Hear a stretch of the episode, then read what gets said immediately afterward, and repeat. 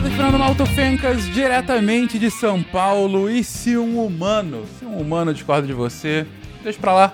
Em 100 bilhões de galáxias, você não vai achar outro igual a você.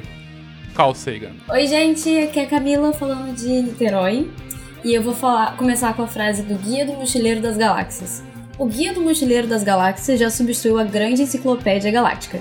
Em primeiro, é ligeiramente mais barato. Em segundo lugar, traz na capa, em letras garrafais e amigáveis, a frase Não entre em pânico. Extremamente importante hoje em dia. Ótimo. Obrigado. Na Elton, do Rio de Janeiro, da Ilha do Governador. E não, gente, a gente ainda não saiu da nossa galáxia. Essa pergunta é feita para mim de todo dia pelas crianças. Não, a gente não saiu ainda do sistema solar. Wala Wala! Aqui é o Penas de São Paulo e eu gosto muito mais de chocolate preto do que Galac. Ai. Puta merda. Parabéns, parabéns. De Gaspar Santa Catarina, que é Marcelo Guaxinim. E o concorrente mais caro do Guia do Mochileiro das Galáxias está escrito: se você não está em pânico, é porque você está mal informado. E- e- excelente! Você está ouvindo o SciCast, porque a ciência tem que ser divertida. E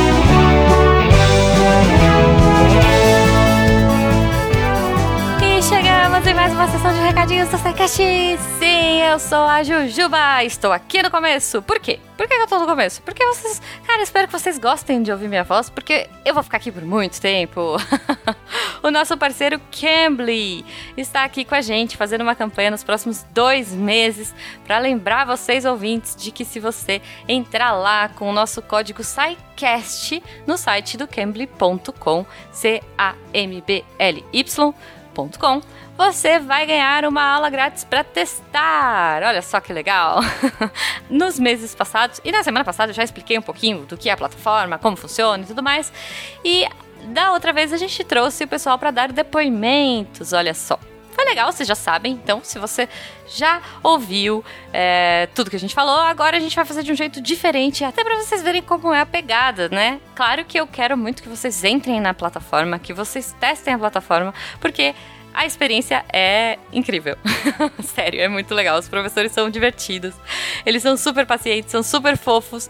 E, cara, tem gente muito, muito exótica do mundo inteiro querendo falar inglês com você. Então, por favor, faça esse favor aos professores do Cambly, que estão super animados para conhecer você e para você conhecer a história maluca de cada professor que tem lá, porque, gente, é impressionante. Dessa vez a gente vai fazer um esqueminha diferente, como eu comentei. Eu vou tentar, ó, vou tentar, tá? Vamos ver se vai dar certo.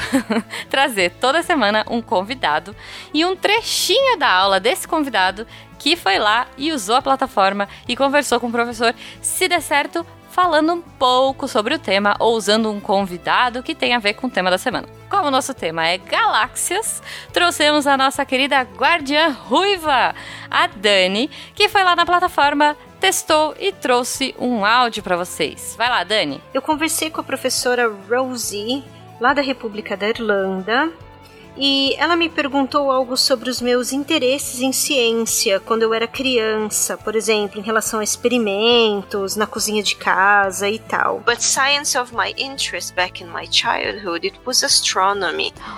And I was interested in planets, and you know, it's been years that I study astronomy as well. I post, I I, I entered post graduation. I enrolled for for um, postgrad course in astronomy. So it is basically my my scientific interest is astronomy, Okay. astronomy, astrobiology. Sure. So that's why I guess I, I never practiced anything in the kitchen. Okay. The lab is the cosmos. It So makes sense, how yes. would I do that? yeah, see. But observe sky observation definitely. Okay. Yes, always. Um, you know. É, eu respondi que os meus maiores interesses em ciência quando eu era criança, eles eram sempre em astronomia. é, em relação aos planetas e que há anos eu estudo astronomia. Eu conto também que eu fiz pós-graduação em astronomia. Ela acha lindo, maravilhoso. Ela fala: "Nossa, que incrível!" E eu falo que basicamente esse é o meu interesse científico, que ele está na astronomia e na astrobiologia. E eu conto para ela que provavelmente é por isso que eu nunca fiz experimentos científicos na cozinha de casa, porque o laboratório da astronomia é o cosmos. Ela riu horrores, né? Falei isso mesmo e sempre olhando para o alto né? Até me lembrou o Neil deGrasse Tyson. Ouvintes, se você curtiu esse papo e quiser conhecer mais o Cambly, use o código do SciCast e você vai ganhar uma aula na plataforma cambly.com. Isso mesmo, ouvintes, venham pro lado Cambly da força com a gente. Ok, voltei! Yay! Um beijo pra Dani, uma ótima semana pra ela, um ótimo fim de semana pra ela. e Pessoal, só aqueles recadinhos rápidos antes da gente ir embora. Se você quiser conversar com a gente, mandar um amor, falar que legal, conheci o Cambly, ou olha, quero conhecer, ou como é que é mesmo, X, você entra aqui no post. No post também estarão todos os links das plataformas de como baixar no iOS, de como baixar no Android, enfim, e, e os links do site se você esquecer, que é cambly.com. Uh, e também você pode usar o espaço da Discos para comentários, para GIFs, para gatinhos, para memes, para dúvidas, sugestões, reclamações e afins.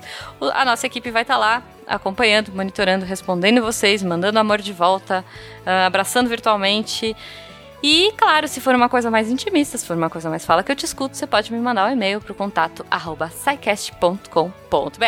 Estamos também nas redes sociais, arroba Portal Deviante no Instagram, no Twitter, tem Facebook também, mas enfim, sei lá, se você usa, procura o SciCast lá. se você quiser ficar chique ciência, você pode entrar na Mitou Camisetas e dar uma olhadinha. Temos o nosso parceiro mural de recados com as agendas aí de todos os eventos de ciências que estão ocorrendo Brasil afora por estado, por tema e afins.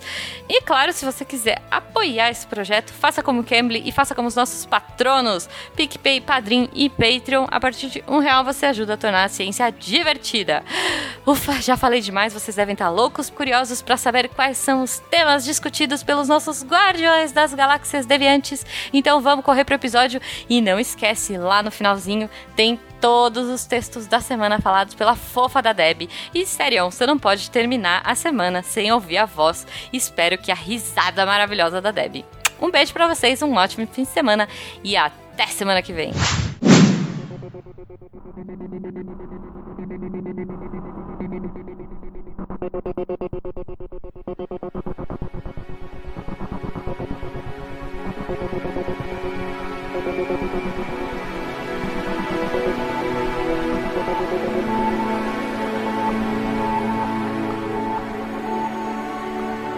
Queridões, vamos voltar à astronomia, vamos falar de galáxias. Vamos falar desse amontoado de estrela, dessas coisas que estão inacreditavelmente longe da gente. Mas assim, assim, inacreditavelmente longe da gente. e o universo é inacreditavelmente povoado por esse amontoado de estrelas. Mas a gente sabe disso hoje. A gente sabe disso hoje que tem muitas estrelas por aí afora e elas formam essas galáxias em todos os lugares do universo.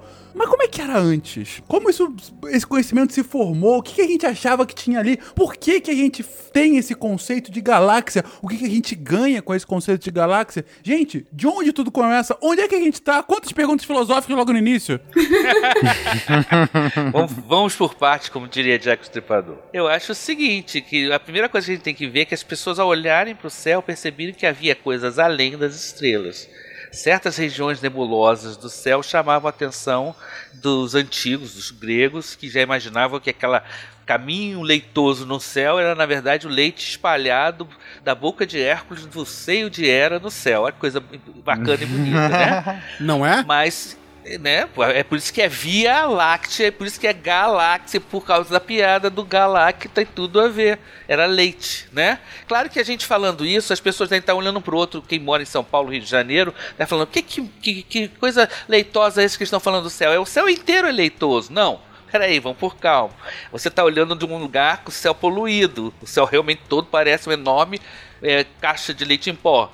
Mas, na verdade, se você estiver num lugar bem escuro, você vai perceber que, a, que o céu é, é, mais escuro, é quase negro, e há regiões mais claras. Essas regiões mais claras, que vão quase de um lado ao outro do céu, são o que a gente chama de Via Láctea, que é o plano principal da nossa galáxia. A palavra galáxia e Via Láctea tem a mesma origem. Vem a palavra do, do leite. E os antigos já viam isso, inclusive os índios usam as galáxias para fazer constelações, usam a Via Láctea para fazer constelações, é muito interessante, eles usam os vãos escuros da galáxia, né? E, e essas nebulosidades que se via a olho nu, né? Tudo isso que se via era, era uma coisa só.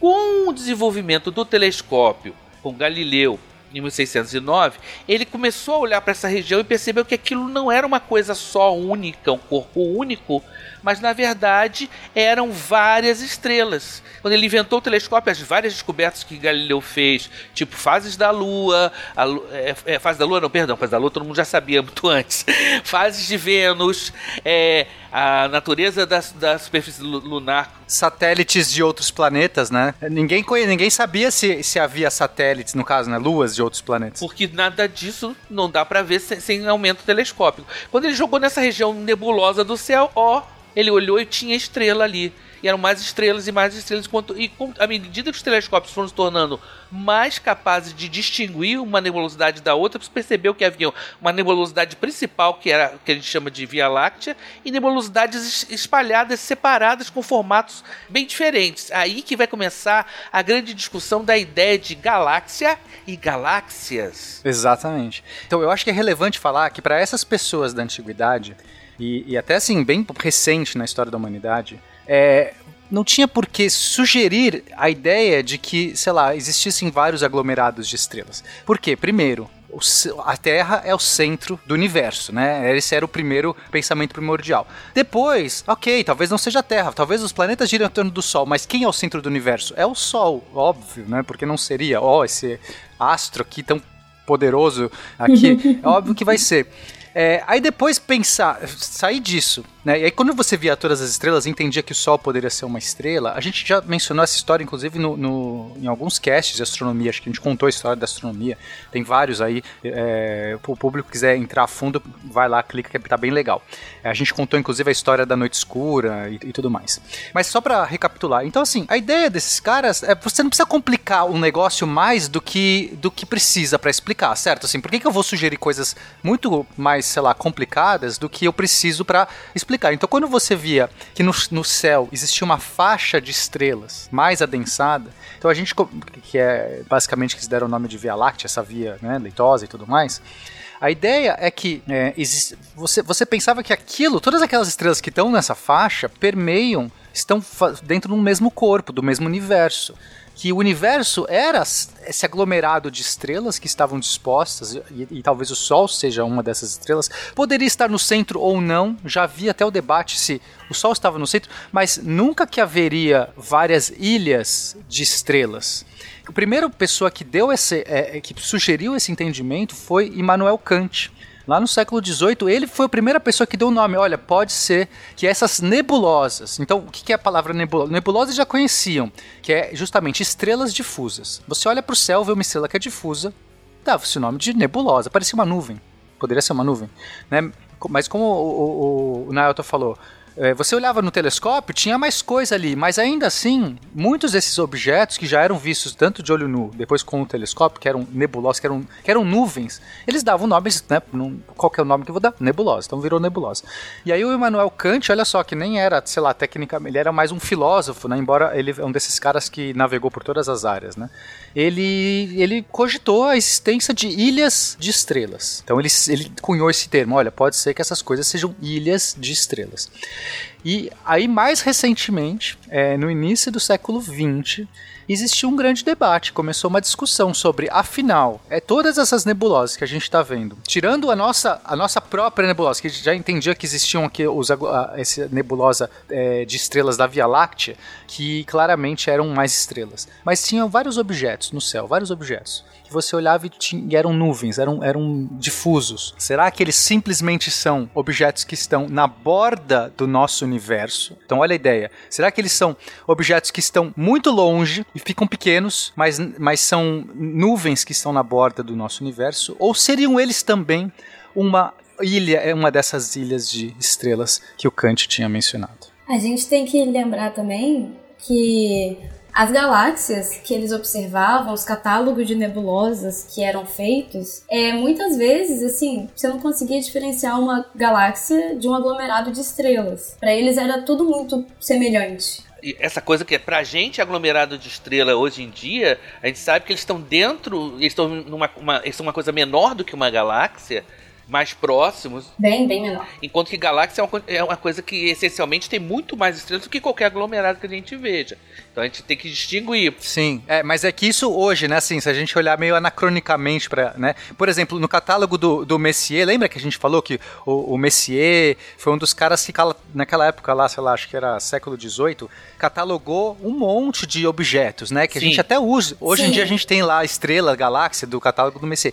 Mas na época ele catalogava, é, ele catalogou 103 nebulosas, não Sim. eram galáxias. Pois é, e mistura tudo. Tinha de tudo ali, tinha de ter a nebulosa planetária, tinha a glo- E a função dele fazer esse catálogo não era descobrir esses objetos, vocês sabem disso, né? Era distinguir o que, que não era cometa. Ele estava interessado atra- em correr atrás de cometa.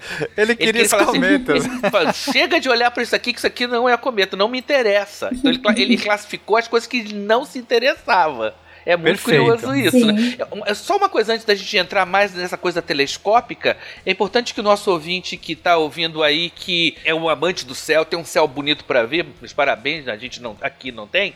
É, você pode ver galáxias a olho nu, além da nossa Via Láctea. Isso é muito interessante porque os antigos já viam. Por exemplo, A famosa galáxia de Andrômeda, que está a 2 milhões de anos-luz, é possível de ser vista a olho nu.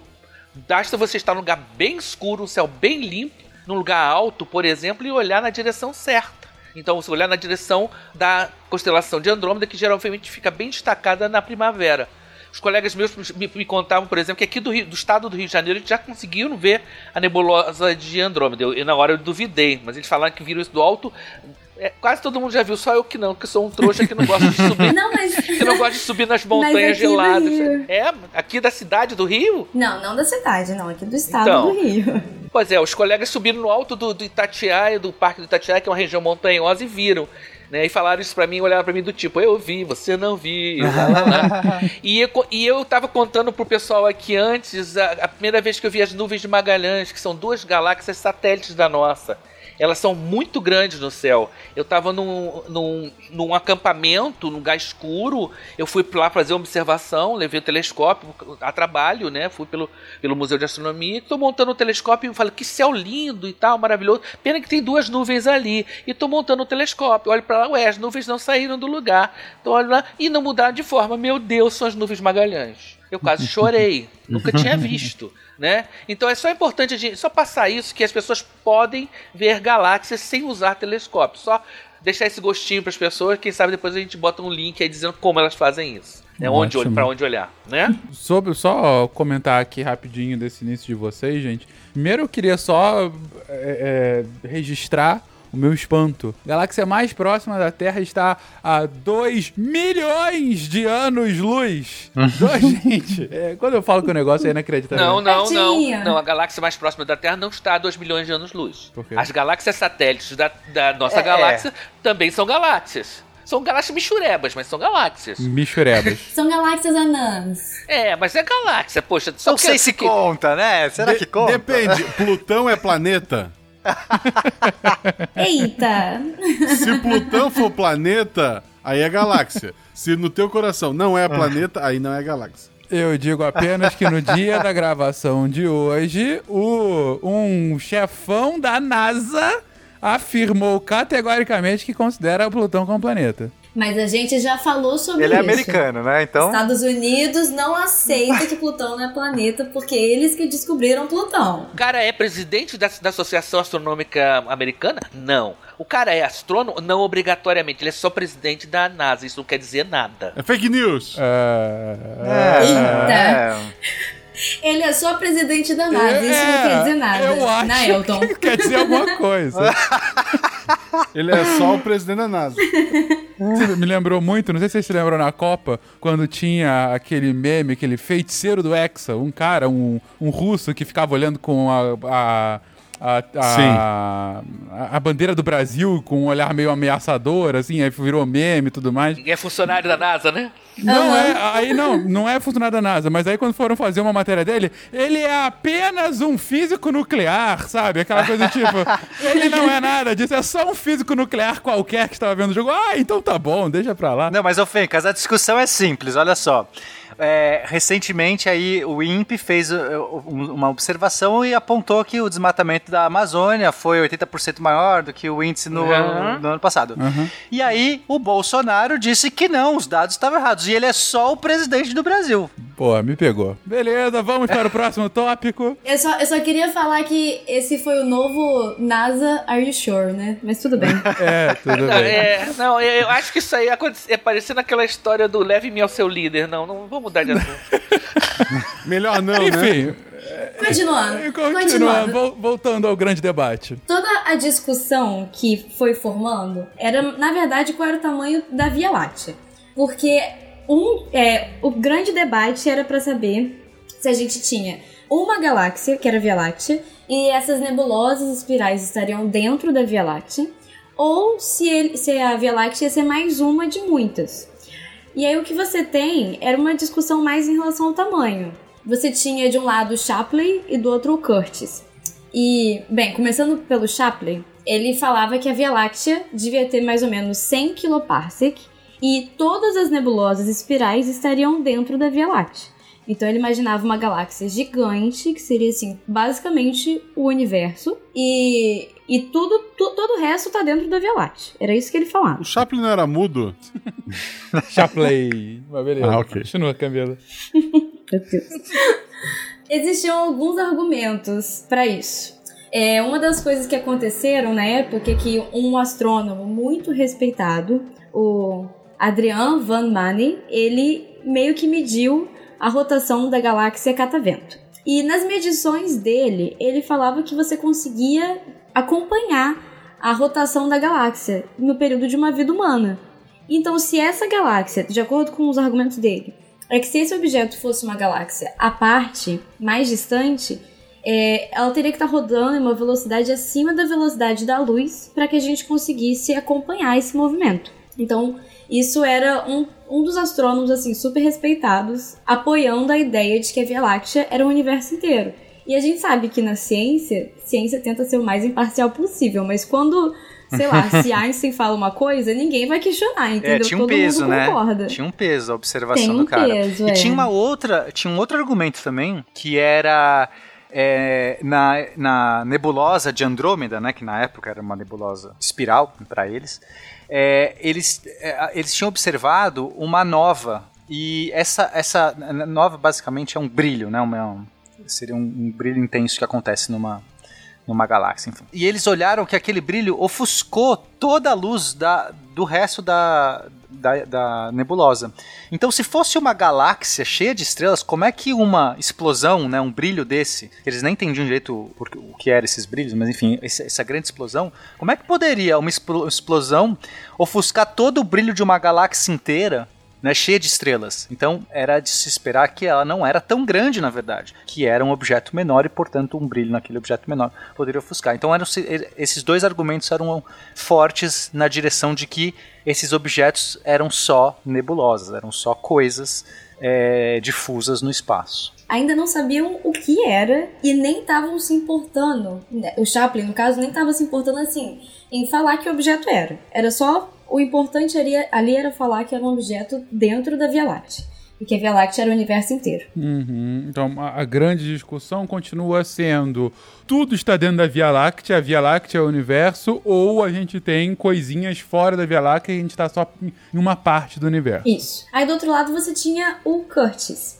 Ele já falava que a Via Láctea tinha um diâmetro de 10 kiloparsecs. Isso é 10% do que o Shapley falava. É bem menor.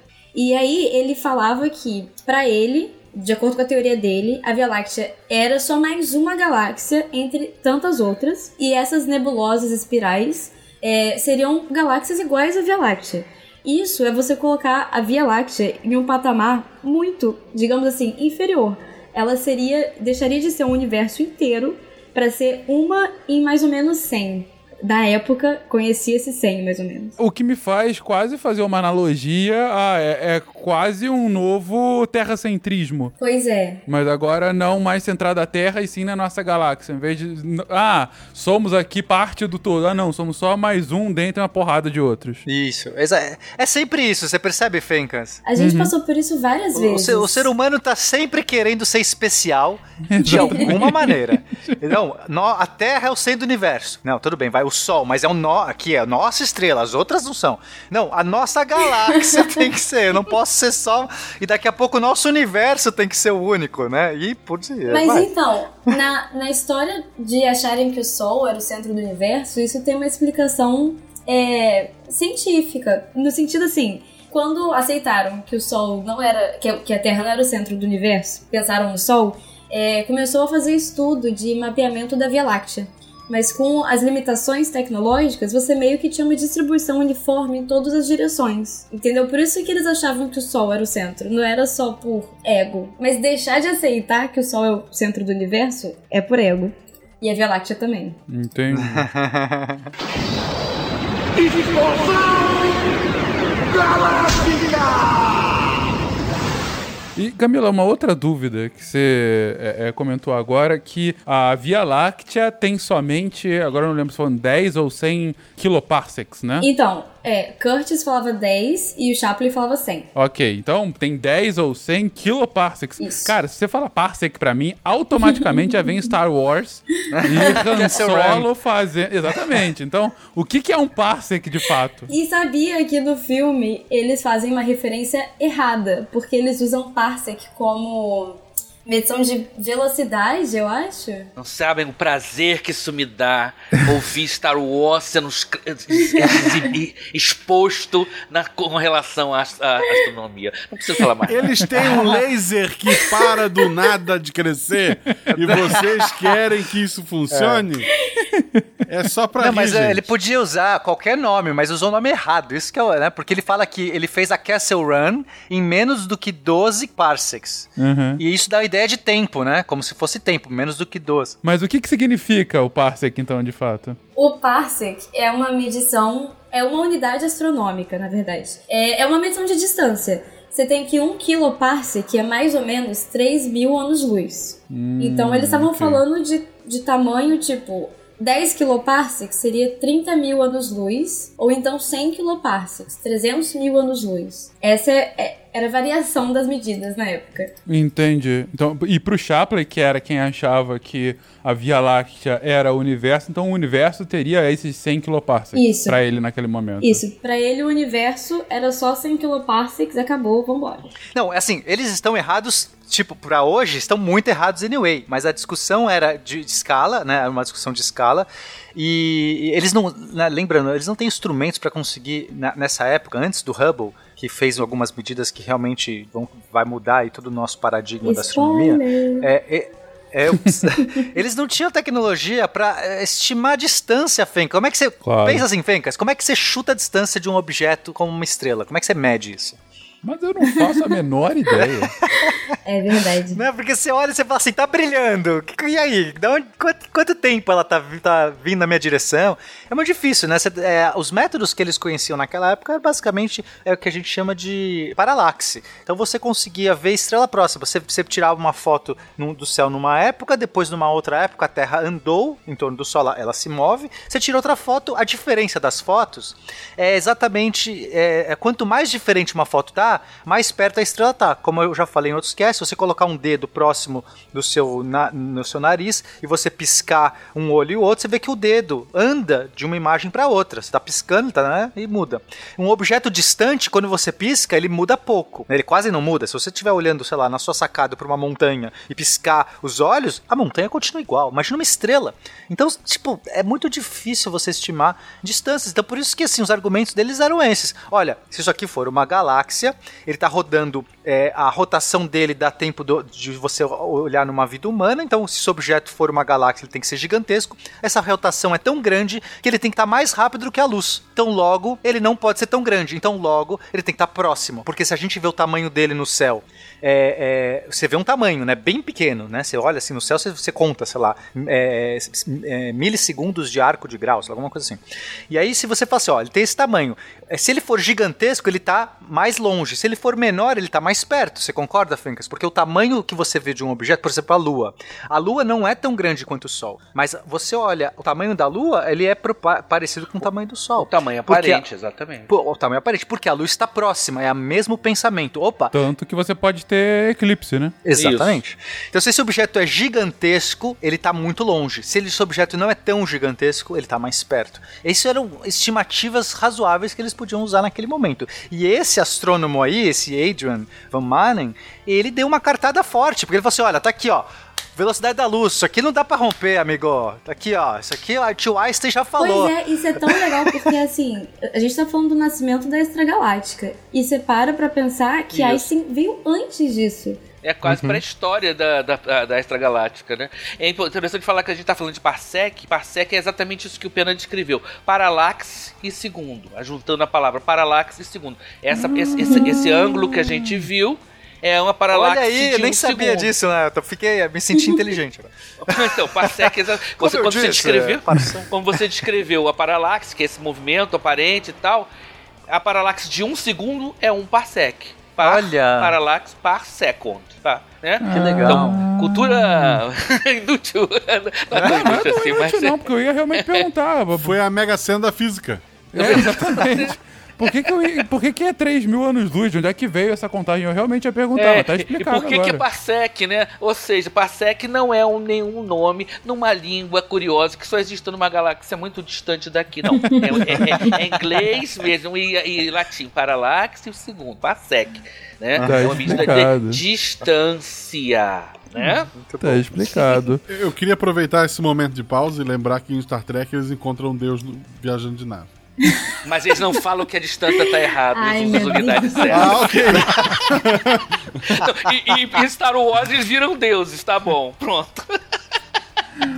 Ok, não sairemos aqui dessa disputa. Camila, por favor, como que isso então foi solucionado? Por um lado, temos aqui, temos duas medidas erradas, claro, mas enfim, como a gente mostrou agora, era improvável que eles acertassem aquele momento. Mas o ponto, como trouxe o Pena, é que, por um lado, colocava-se eh, a galáxia, a nossa Via Láctea como universo como um todo, e por outro, a nossa Via Láctea como só mais uma galáxia dentre tantas outras. E como que gente consegue avançar? Antes disso, é, do lado do Curtis também tinha mais um ponto. Que ele usava as medidas para medir distância de cefeidas da Henri- Henrietta Levy. E o Chaplin simplesmente não acreditava nessas medidas. Então, assim, você vê, 100 anos atrás, você tinha de um lado um astrônomo super bem renomado do lado do Chaplin, falando que a Via Láctea é tudo que existe. E do lado do Curtis, você tinha a medida de uma mulher que na época era igual a nada. Então, assim, isso quase enfraquecia o argumento. Mas aí. Que coisa bizarra. Pois é. Ah, tinha uma coisa legal também do que o Curtis é, falava, porque como você conseguia observar nessas galáxias, nessas nebulosas, né? É, você via é, linhas, linhas vazias, né? Linhas escuras. Então o que, que ele falava? Que aquelas linhas escuras eram é, as, a- braços né, de espirais, assim como a gente tinha na Via Láctea. Quer dizer, ele estava usando um argumento meio geométrico aí. Falou assim: olha, aquilo que a gente está vendo ali é o que a gente vê aqui. Se isso aqui for uma galáxia, aquilo for a mesma coisa, seria uma razão aí geométrica. Mas era um argumento, assim, né? Mais fraco perto do, do, do outro lá, que o cara tava usando velocidade da luz. Aí era muito forte o argumento, né? Era difícil. Pois é. Mas, Camila, você comentou aí que a Henrietta Levi tinha feito medidas de cefeidas, que seriam Assim, é, cefeidas são estrelas variáveis. É, quando a gente olha para o céu e as estrelas parecem brilhar, é por causa da atmosfera. Mas existem estrelas que realmente variam o brilho e elas variam o brilho em, uma, em um período muito certinho. Eu não vou entrar em detalhes, mas cada tipo de estrela tem um período diferente e isso está relacionado com um brilho intrínseco delas. Então, quando você sabe esse brilho intrínseco e você vê o brilho aparente, você consegue determinar a distância desses objetos. Então, o que o Curtis fez foi usar as medidas de distância baseado nas estrelas Cefeidas da Henrietta da- das estrelas que estavam em Andrômeda. Então ele calculava distâncias para Andrômeda que eram muito grandes. Então não poderia estar dentro da Via Láctea. Assim, Fenka, só pra, só pra talvez dar uma. jogar um pouco de luz nessa questão. Ah, ah, É. Luz, estrelas. Vai. Então, imagina que você olha e você fala assim: olha, tem uma estrela variável aqui, tem outra ali, tem outra ali. E você percebe que elas todas têm uma lei, vai, você percebe que tem uma razão, uma. uma não é caótico, ah, cada uma varia de luz de qualquer jeito. Todas elas parecem. É, baseado no período que ela varia, parece que elas têm uma regularidade. Você olha assim, olha, isso aqui tá parecendo muito com aquela outra ali. Elas parecem ter o mesmo ciclo, ok? Você percebe isso. Então, se você acredita que todas elas têm o mesmo ciclo, isso que a Camila chamou de brilho intrínseco, quer dizer, é da natureza daquela estrela, porque ela ninguém sabe por que ela brilha, mas se ela brilha da- daquele jeito, todas elas outras também parecem brilhar pelo mesmo jeito, parece ser uma ordem. Então você fala assim, olha, aquela estrela tá muito é, é, fraquinha no céu, ela tá tipo muito pequena. Então, ela pode, mas pela minha teoria aqui, ela deveria ter o mesmo brilho dessa outra que tá muito é, grande no céu, muito forte no céu. Então, se eu aceitar que essas duas estrelas têm o mesmo brilho, porque me parece que são os mesmos objetos, ela tem que estar mais longe para que aquele brilho fraco chegue aqui é, é, mais fraco, entendeu? Porque quanto mais longe você tá, mais fraco o brilho de uma estrela chega, certo? Então como é que você calcula uma distância baseado em brilho? Se eu sei o brilho que a estrela deveria ter e eu vejo o brilho aparente, o brilho que eu detecto aqui, eu sei calcular a distância. Eu falo, então essa estrela tem que estar muito longe, tem que estar, sei lá, 10 mil anos-luz para estar com esse brilho muito fraquinho. Entendi. E foi isso que ele usou. Então ele olhou algumas cefeidas. Não vou falar galáxia ainda, porque justamente é isso que estava né, em discussão. Na nebulosa espiral de Andrômeda, e falou: olha, esse objeto, esses objetos que a gente está vendo aqui, essas cefeidas, se seguirem essa lei que a gente acha que é, ela tem que estar muito longe. Mas assim, era muito longe. Parecia, inclusive, assim, muito desafiador, porque eles estão falando de escalas aqui. De repente você tá falando assim, cara, então o universo é muito maior do que a gente está esperando.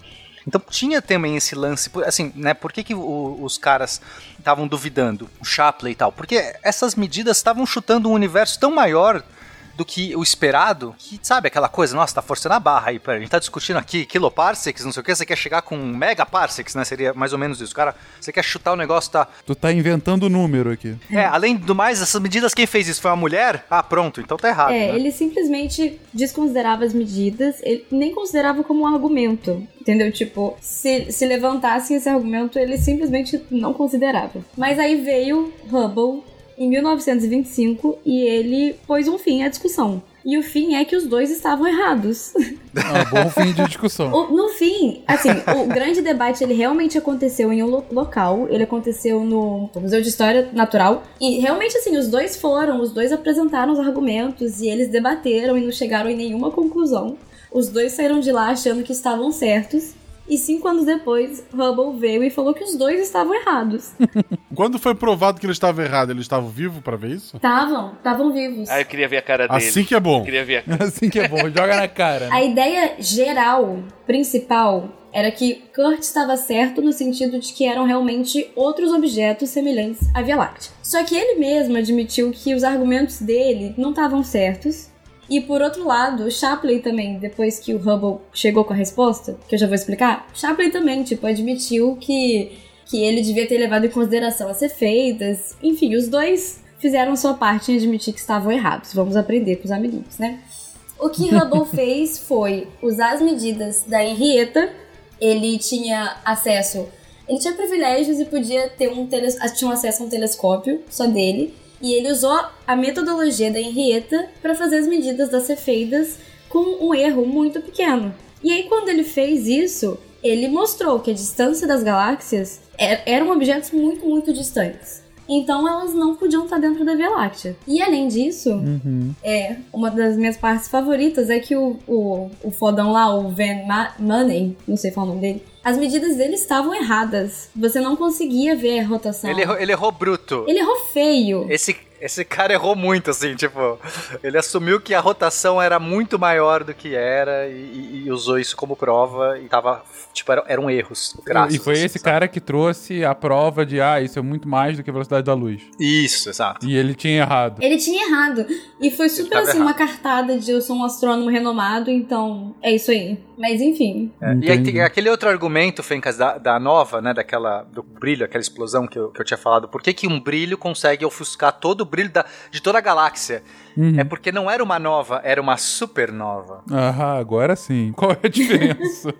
Não, então, é, uma supernova é muito, é, é uma escala de explosão, né, de, de liberação de luz, muito maior do que eles conheciam na época. Eles Hum. só conheciam essa, só né, entendiam mecanismos para gerar uma nova. Uma supernova é um, um fenômeno muito mais brilhante. E de fato é real, ele consegue ofuscar todo o brilho de uma galáxia.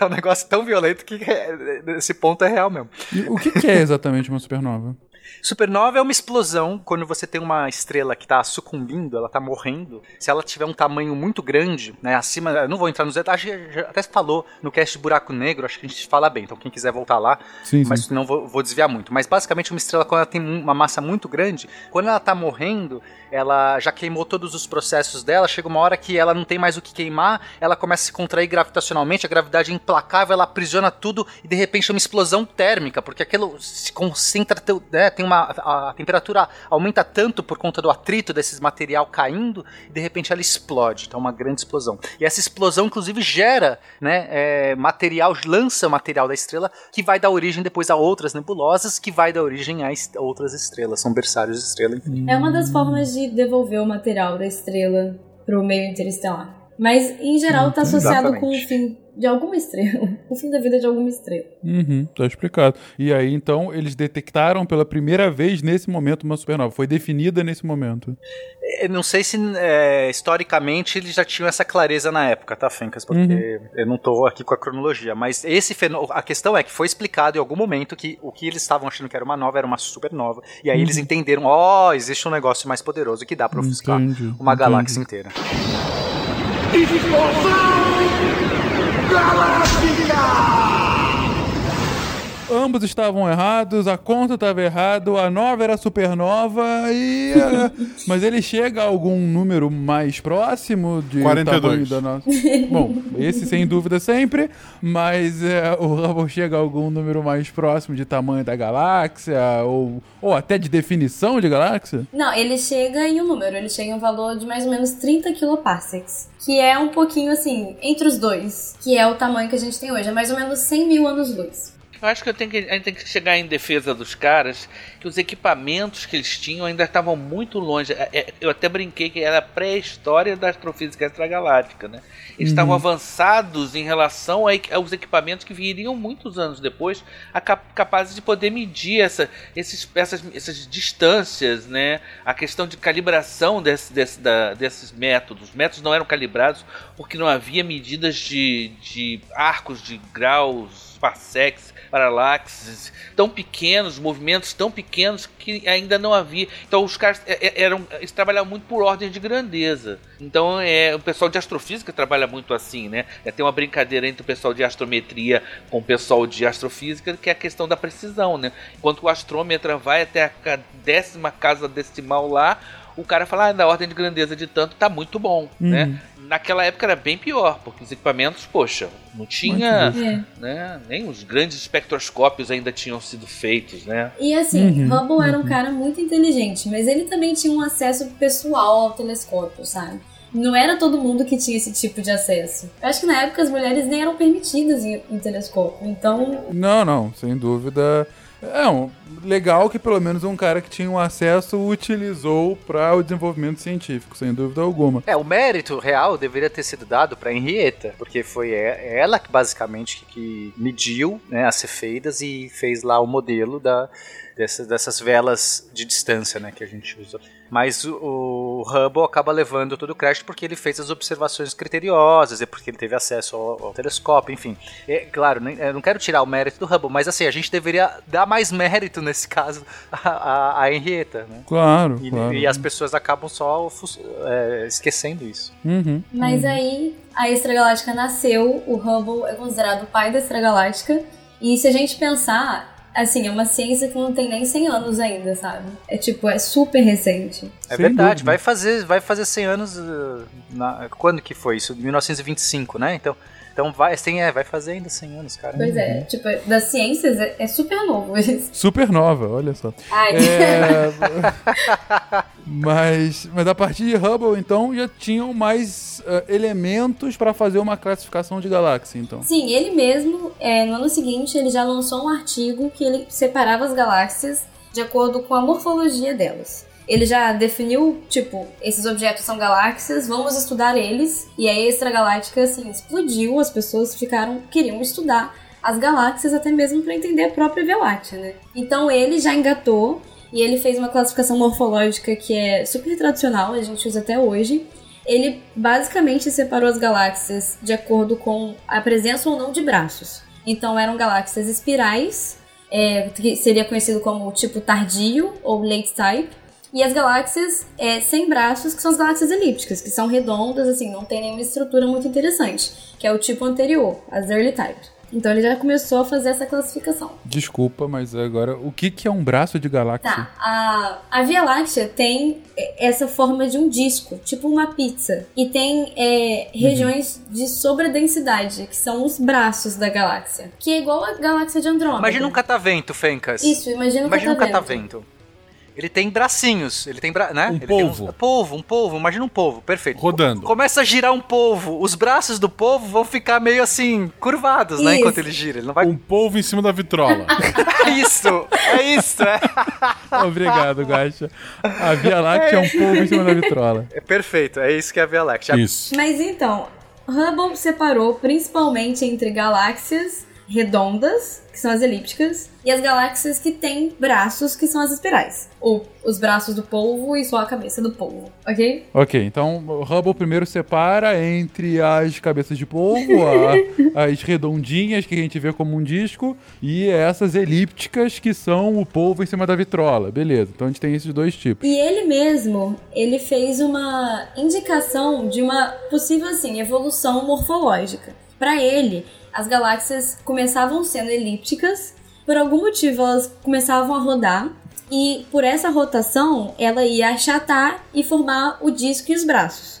Igual quando você pega uma massa de uma pizza redondinha e você começa a rodar, ela vai virando é, um disco. Entendi, entendi. Então você tem uma bola, por algum motivo ela começa a rodar, quanto mais roda, vai achatando, vai virando um disco, e no caso da galáxia, diferentemente da pizza, graças a Deus, ela vai criando uns bracinhos que, que, que demonstram essa rotação, né? Isso, essa era a ideia do Hubble, só que assim, logo que, o, que a extragaláctica foi avançando, a gente viu que provavelmente é o caminho contrário, que as galáxias começam espirais e por algum motivo elas evoluem em galáxias elípticas, que são redondas, sem estrutura, ok? Esse é o nosso conhecimento hoje. Esse é o nosso conhecimento hoje. Nossa, mas o do Hubble parecia ser mais intuitivo mesmo. A gente sabe por que isso hoje? A gente sabe, tem várias explicações, mas os principais argumentos para ser essa direção de evolução é que quando era o que o Pena estava falando, as galáxias espirais elas apresentam é, formação estelar, elas apresentam assim, elas aparentam ser mais jovens. E as galáxias elípticas, elas não, não têm mais formação estelar em geral, e elas são. Elas costumam ter uma população estelar mais velha. E aí aqui eu vou ter que fazer uma explicação porque pode ficar um pouco confuso. Quando, quando a galáxia, quando você tem uma formação estelar, você forma várias estrelas ao mesmo tempo, de diferentes massas, ok? As estrelas mais massivas são mais azuis e elas são mais brilhantes. Então, a Camila falou que quando se forma uma estrela, normalmente se formam várias. Isso acontece porque as estrelas se formam de, vêm de nebulosas, que são é, grandes nuvens né, de poeira, de material, de gases e tal. E a gente descreveu exatamente o processo na formação do sistema solar. Né? A gente tem um cast sobre isso. Eu aqui só vendendo cast, hein, Fenka? Você vê que eu tô. Meu objetivo aqui. Mas aí a gente escreve bem, mas basicamente é quando você tem essa grande nuvem gigantesca, ela começa a colapsar, ela começa a se aglutinar. E vários focos desses, de- dessa nuvem vão nascendo estrelas. Então é comum ter berçários de estrelas, lugares onde de repente está nascendo um monte de estrelas ao mesmo tempo. Isso, isso. O ouvinte pode procurar aí é, Pilares da Criação, que é um berçário de formação estelar, que tipo, é uma das imagens mais lindas na internet. Você geralmente tem muitas estrelas. Mas aí voltando, você tem as estrelas massivas, azuis e mais brilhantes. Uhum. E você tem as estrelas menos massivas, que são vermelhas, e elas brilham pouco. O que acontece é que as estrelas massivas morrem primeiro. Então, a- quando a galáxia forma esse punhado de estrelas, se ela tem a presença de estrelas massivas, significa que ela formou essas estrelas há pouco tempo. Então a gente considera que ela ainda tem formação estelar, entendeu? E aí, quando quando ela não forma mais estrelas, formou uma vez só, uma fornada, e parou de formar estrelas, as estrelas massivas vão morrer primeiro e vai sobrar aquelas estrelas vermelhas, que são menores, que elas vivem por mais tempo. É meio contra-intuitivo, Fencas. As que são maiores morrem primeiro. Tipo, elas são mais. Entendeu? Elas, elas são mais nervosinhas. Elas, Sim, tipo. parece que elas queimam mais rápido, né? Tem mais. É como se elas consumissem o combustível delas mais rápido, porque elas precisam de mais energia, sabe? Aí elas morrem primeiro. É, ela tem muito mais combustível. É, é, o louco é, elas têm muito mais combustível, porque ela é muito maior. Só que o processo que está acontecendo ali, a fusão que está acontecendo ali, é muito mais energética. Então, mesmo elas tendo mais combustível, o processo ser mais rápido, mais energético, consome mais rápido. E elas acabam primeiro. E como a gente vê isso na galáxia é o seguinte: a- se a galáxia tem formação estelar, ela vai ter a presença dessas estrelas massivas e ela vai ser azul, porque essas estrelas dominam o brilho da galáxia. E aí, quando a galáxia não tem formação estelar, só vai ter sobrado aquelas estrelas pequenininhas que são vermelhas. E aí a galáxia vai ser vermelha. E isso é um indicativo de que ela é uma galáxia que a gente chama de velha, porque ela não forma mais estrela. Então, quanto mais nova uma galáxia, provavelmente ela vai ser mais azul, quanto mais velha, mais vermelha, mais amarela. Isso, por aí. Então o que a gente tinha era. O que a gente tem é que galáxias espirais são azuis e galáxias elípticas são vermelhas. Ok. Então, por, por isso que acredita-se que as, as espirais são mais jovens e as elípticas são mais velhas. Mesmo que seja talvez também contra-intuitivo, né? Entendi. Pensar Na verdade, esse conceito de jovem e velho também é um pouco confuso, porque. Em geral, elas nascem mais ou menos na mesma época. É só que deixou de formar estrela ou não. Só que a gente chama de jovem e velho, e isso acaba confundindo. Parece que as espirais, tipo, nasceram depois. Ah, E não foi assim. Entendi. A questão não é tanto o, o ano de nascimento, e sim a quantidade de estrelas que ela vai gerando ou não. Isso, eu gosto de falar, eu gosto de falar que elas são galáxias ativas ou aposentadas. E tem gente se aposentando aí novinho, né? Tem gente que se aposenta bem mais velho, mas não é questão de idade, é questão de aposentadoria. Hoje em dia não é mais possível, mas tudo bem. Isso não nos pertence mais. Vou mudar de assunto. Eu só tô pensando na minha aposentadoria, gente. Não fala mais desse assunto. Não Vamos falar de galáxia. Isso me entristece, isso me deprime. Mas, mas deu pra entender, deu pra entender então. Então as mais novas, ainda que não sejam novas de fato, mas as mais ativas, ah, elas estão mais azuis porque elas estão formando ainda estrelas. E, e essas estrelas tendem a ter essas estrelas mais massivas, que são as grandonas, azuis e tal. E quando elas são mais velhas, que não necessariamente mais velhas de tempo, mas elas param de gerar novas estrelas ou se aposentam, é, essas estrelas mais massivas elas tendem a, a morrer antes e a apagar e ficam só as estrelas menores que são brancas, amareladas, de vermelhas, brancas, amareladas, mais, mais para pro vermelho, né? Mais pro E vermelho. que são essas que são essas galáxias mais, mais antigas, que não são antigas, elas só são aposentadas. Tá, tá explicado. Tá explicado.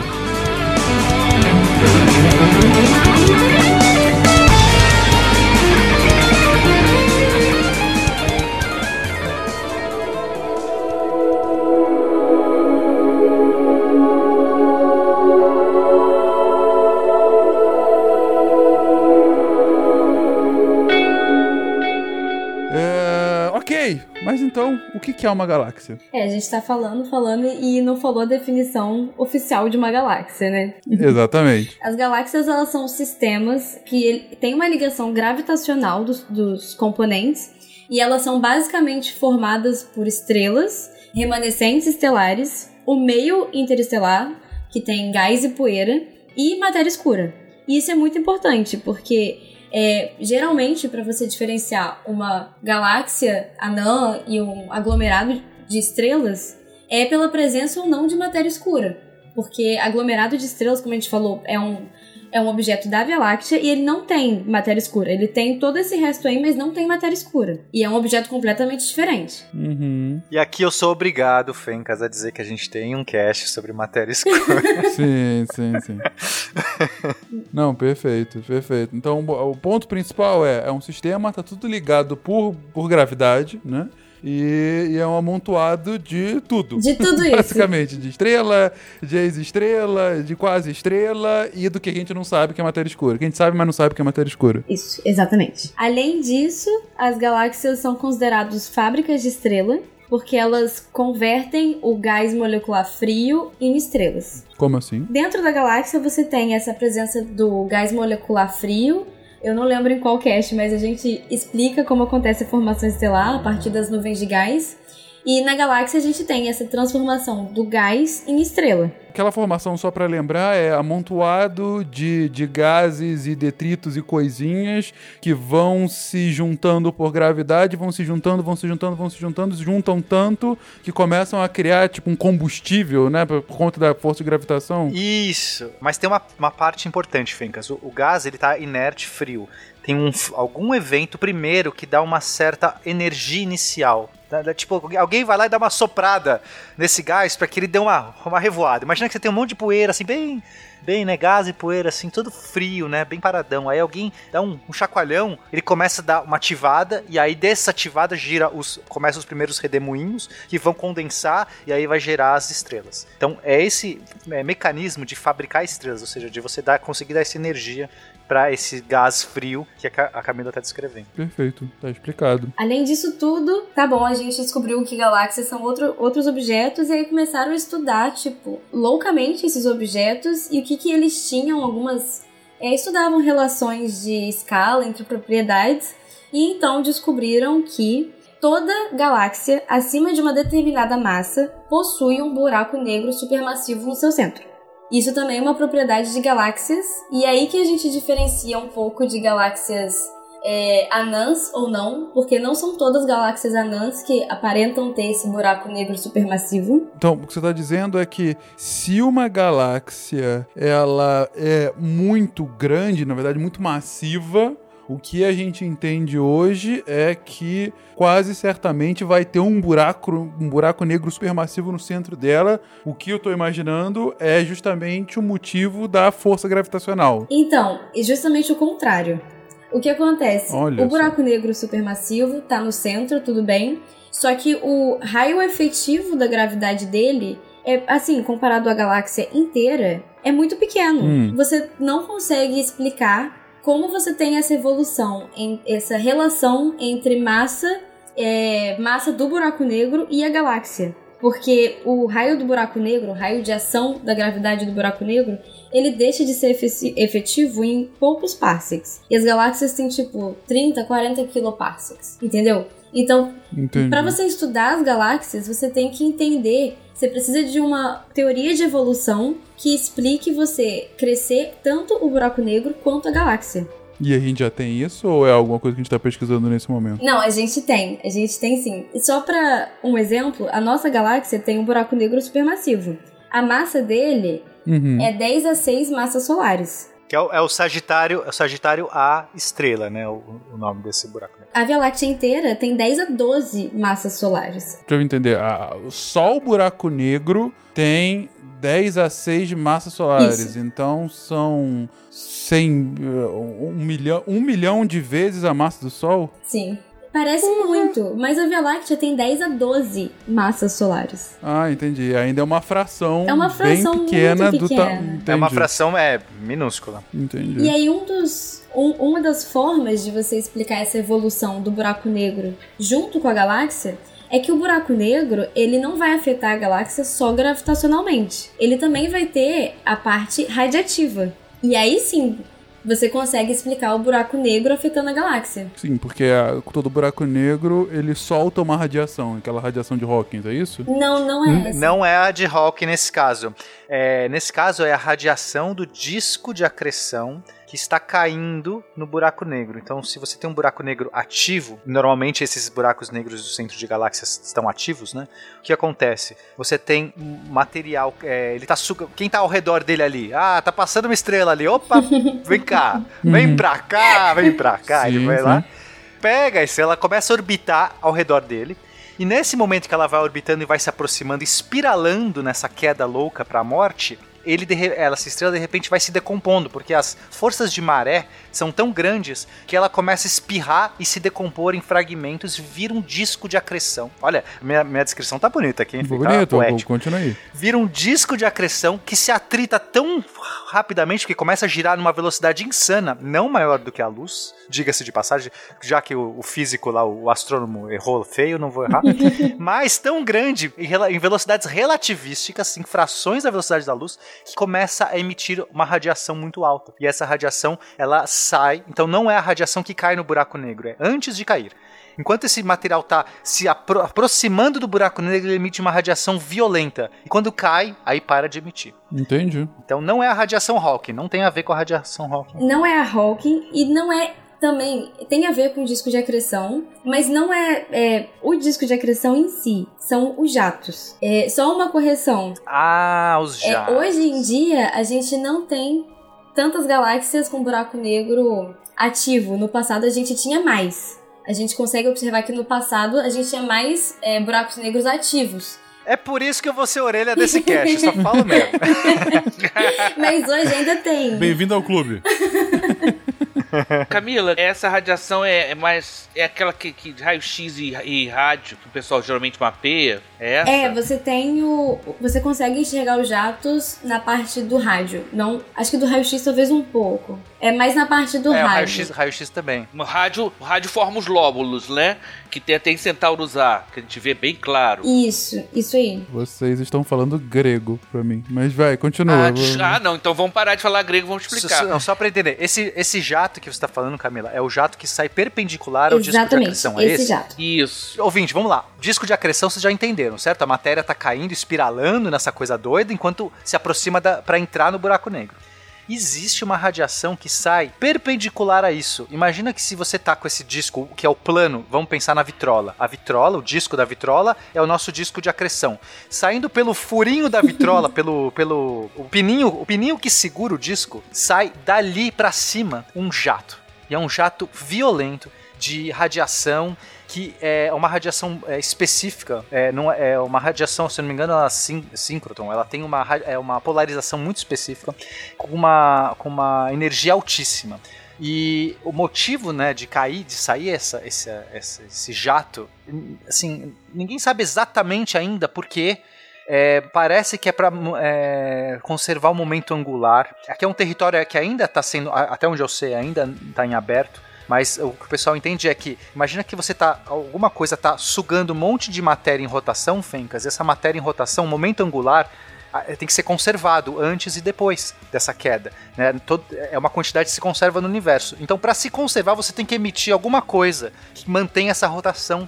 É, e aí, esse é o, seria o- fenômeno, né? Eles não sabem exatamente até como que seria esse, é, é, esse- essa emissão. Mas basicamente você tem esse disco que sai com rotação. Um disco não, desculpa, um jato que sai com uma radiação em rotação tão violenta a ponto de conservar o momento angular do material que está caindo lá dentro. E até hoje, eles não conseguem. Eles não, né? Astrônomos em geral não conseguem explicar ah, o mecanismo de formação desse jato. Esse é um jato de plasma. Então, assim, você tem um material super ionizado, você está expulsando esse material.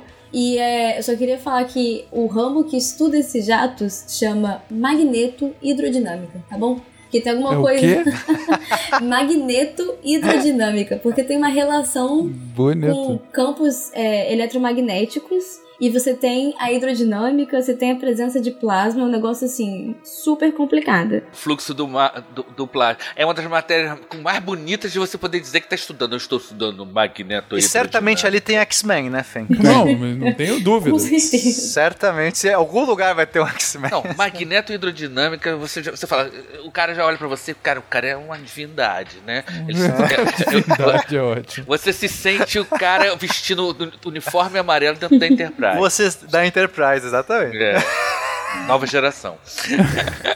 Mas o, ponto é que esse jato, que a gente ainda não sabe muito bem porque, é, como é formado, tem essa explicação que o Pena deu, mas a gente ainda não sabe muito bem o ca- mecanismo.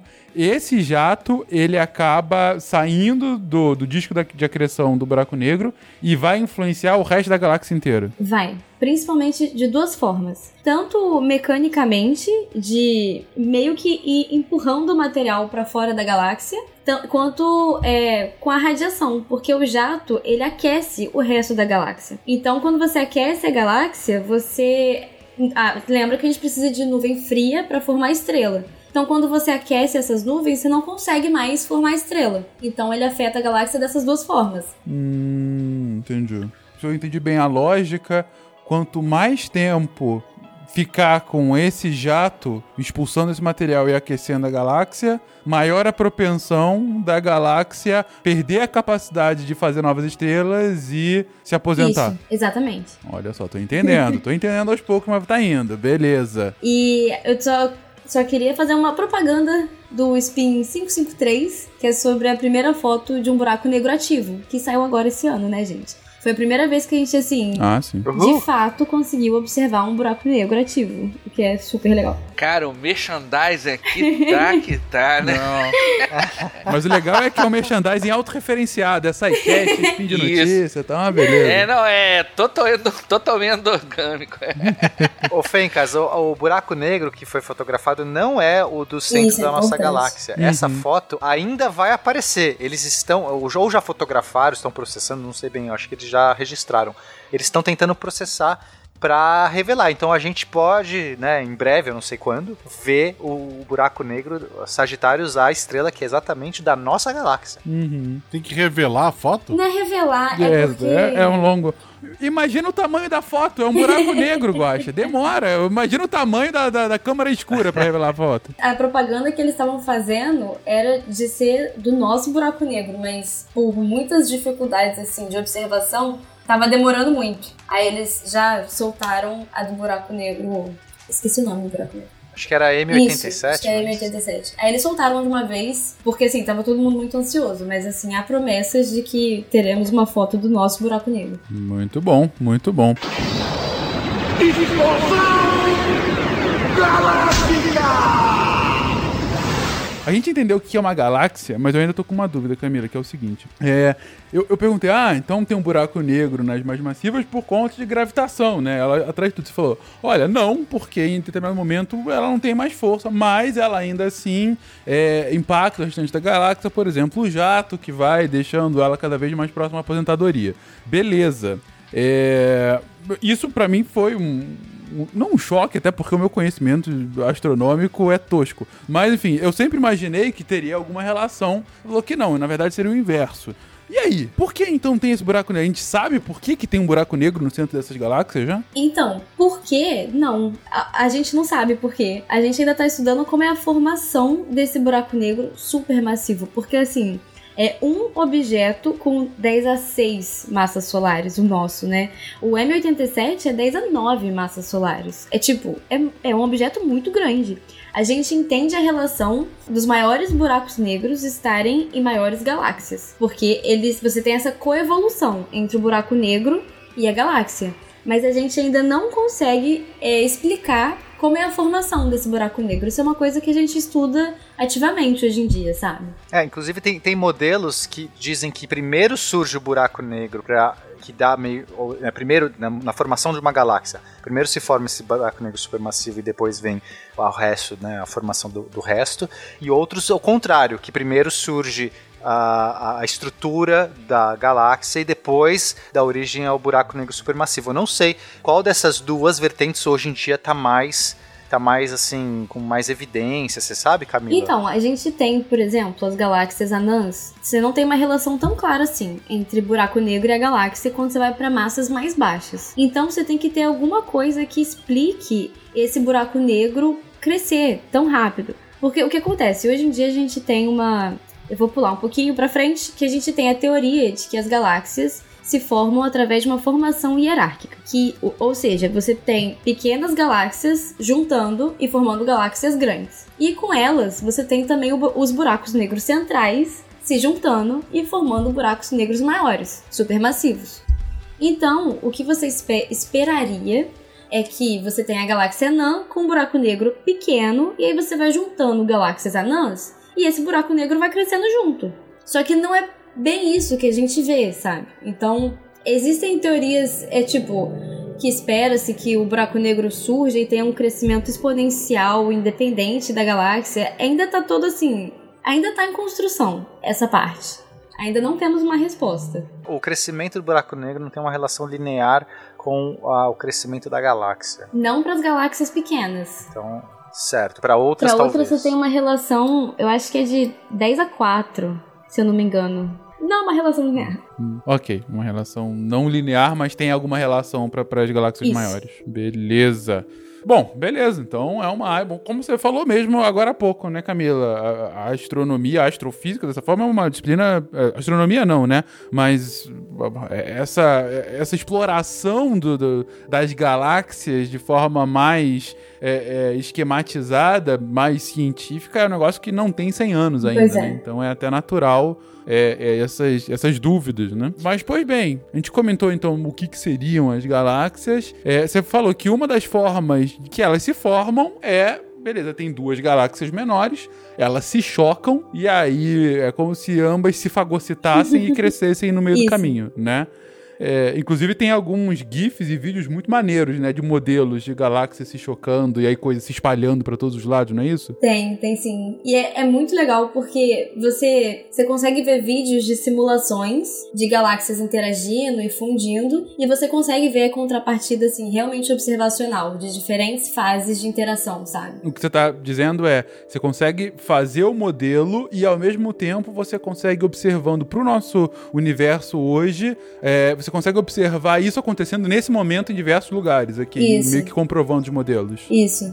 E é assim, né? Tipo, isso são coisas que acontecem em muito tempo. A gente jamais vai conseguir acompanhar duas galáxias é, fundindo. Mas a gente consegue ver diferentes fases. Claro. Então é como se a gente estivesse montando um quebra-cabeça, sabe? A gente vê o mesmo processo acontecendo com diferentes pares. E aí a gente consegue ir montando como acontece esse quebra-cabeça. Muito bom, muito bom. Ah, bom, então tá aí uma das hipóteses ou essa é a única hipótese? Tem algum outro modelo de formação de galáxia? Tem um, o primeiro modelo sugerido foi o de um cenário monolítico de formação. Você teria, assim, um- uma nuvem de gás gigante e essa nuvem sozinha, ela iria colapsar e formar as galáxias massivas que a gente conhece. Só que assim, você tem a suposição que as galáxias estão completamente isoladas, o que não acontece no universo.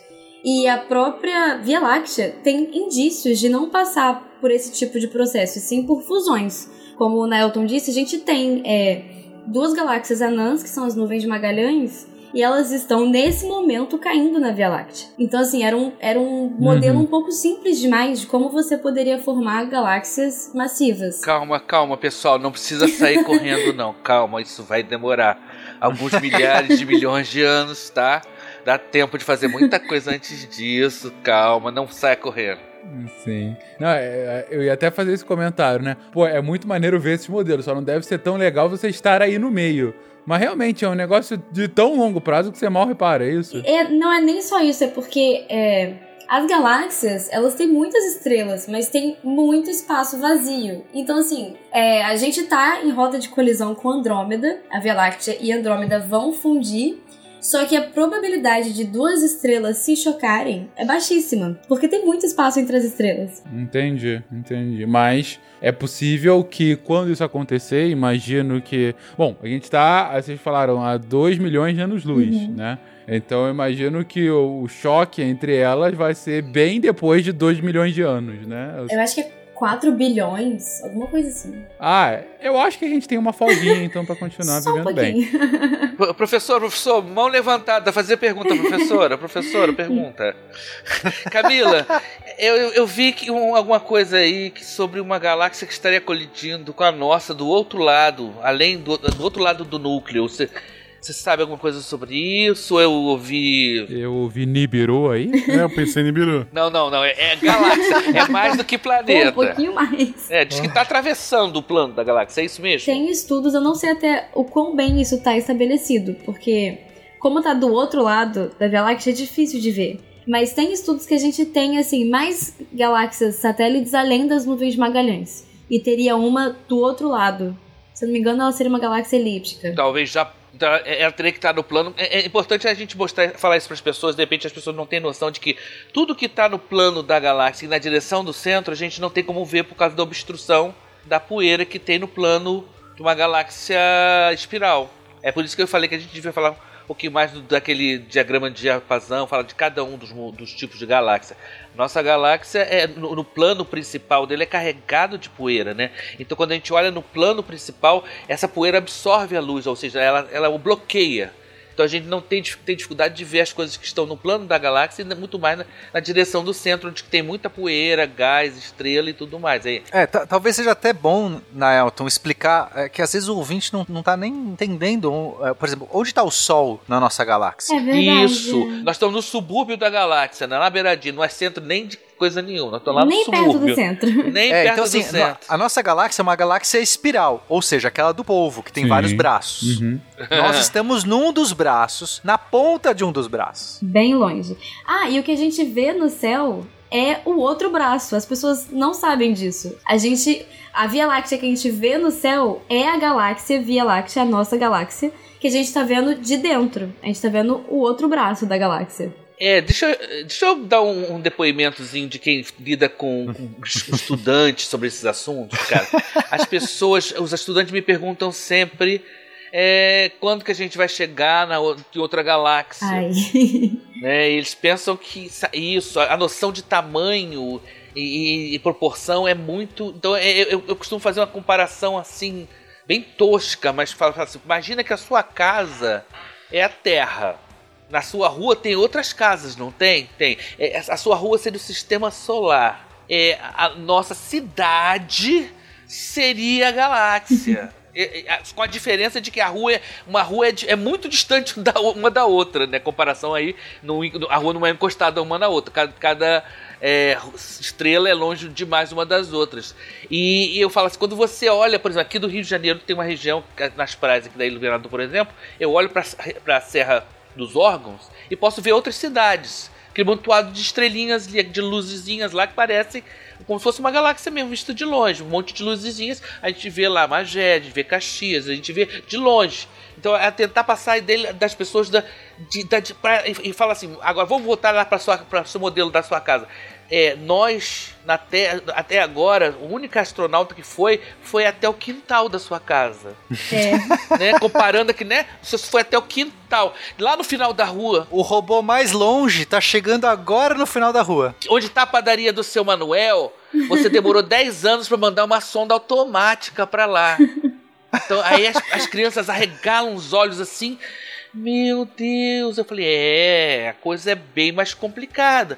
E, e- e falando assim, e, e detalhe, quando eles veem aqueles modelos de planetas em que parece que os planetas vão bater um no outro, né?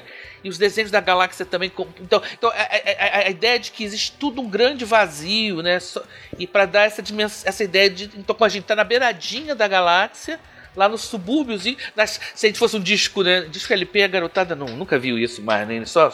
Quem fala de LP já, já, tá, já cruzou o cabo da Boa Esperança. Não, mas se a gente pensar no, no polvo, o polvo, ó, dá pra entender. Vamos lá. Polvo, O- girando. Nós estamos na pontinha do- dos braços. na- nós somos uma ventosa, a última ventosa do braço do. Isso, a gente tá na ventosa. Agora imagina você numa ventosa olhando pro meio do polvo. Você só vê ventosa e polvo.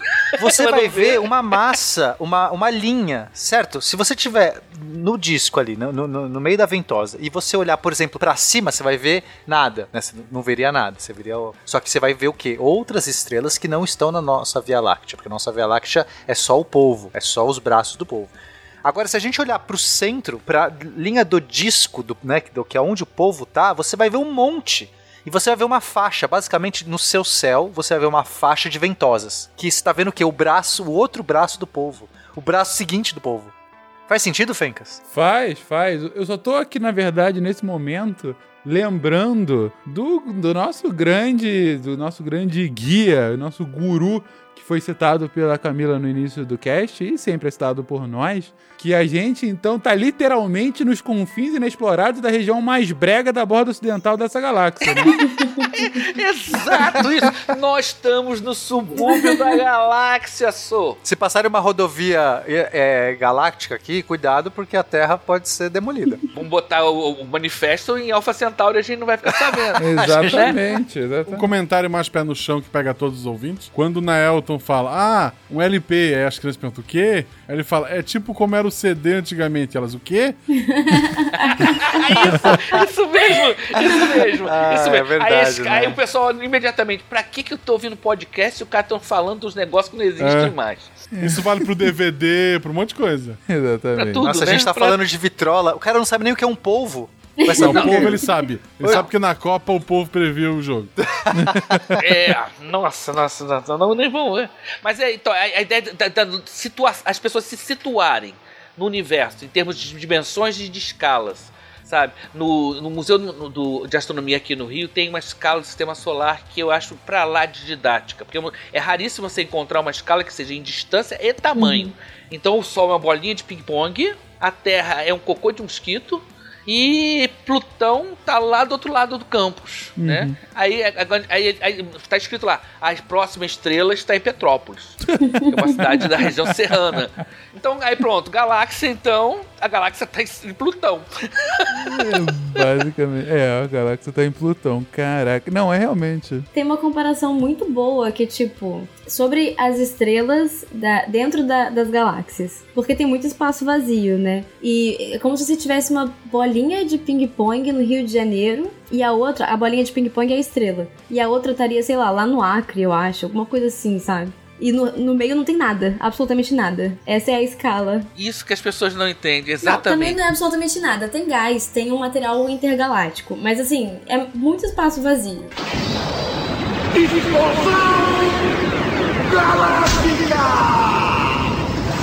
Outra coisa importante de falar do material intergaláctico, esse gás. A gente é, fala gás e poeira e pensa numa nuvem. No geral, a, a densidade desse gás e poeira é mais. É, é um vácuo, né? É tão vácuo, mais vácuo do que qualquer vácuo que você consegue gerar num laboratório aqui na Terra. É quando você, você pega uma máquina que gera vácuo, você vai lá, nossa, gerei um vácuo aqui, vamos pôr os astronautas para testar, sei lá o quê.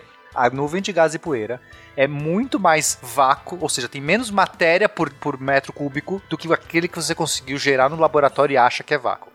Então, ou seja, mesmo de material de interestelar, é muito pouco também. É, é muito pouco denso, né? Mas como é muito, Entendi. muito grande, né? Então, assim, tem bastante material. E é esse material que eventualmente vira algum corpo celeste. Isso. Depois de milhões de anos e aquela. Pode virar uma estrela numa dessa.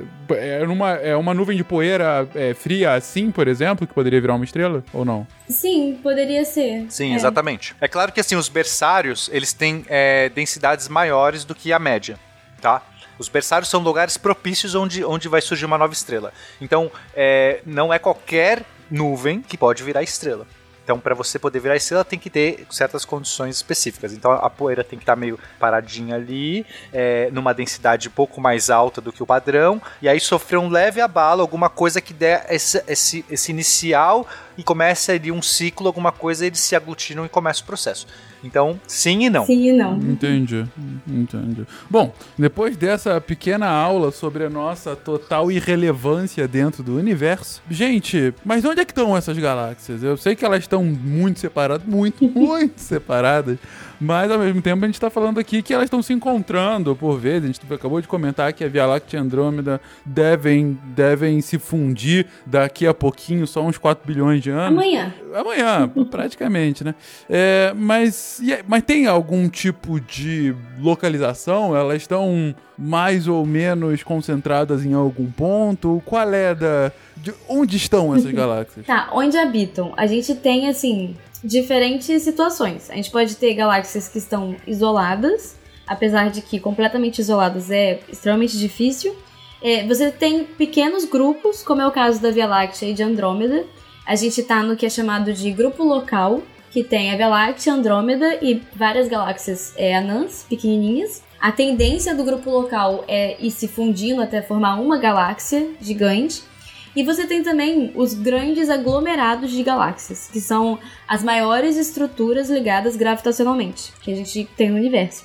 E são assim, são estruturas com 50, 100 galáxias ligadas gravitacionalmente em um único halo de matéria escura. E aí as galáxias podem passar por várias é, interações umas com as outras. E os nomes das interações é perturbador. Eu não sei quem inventou.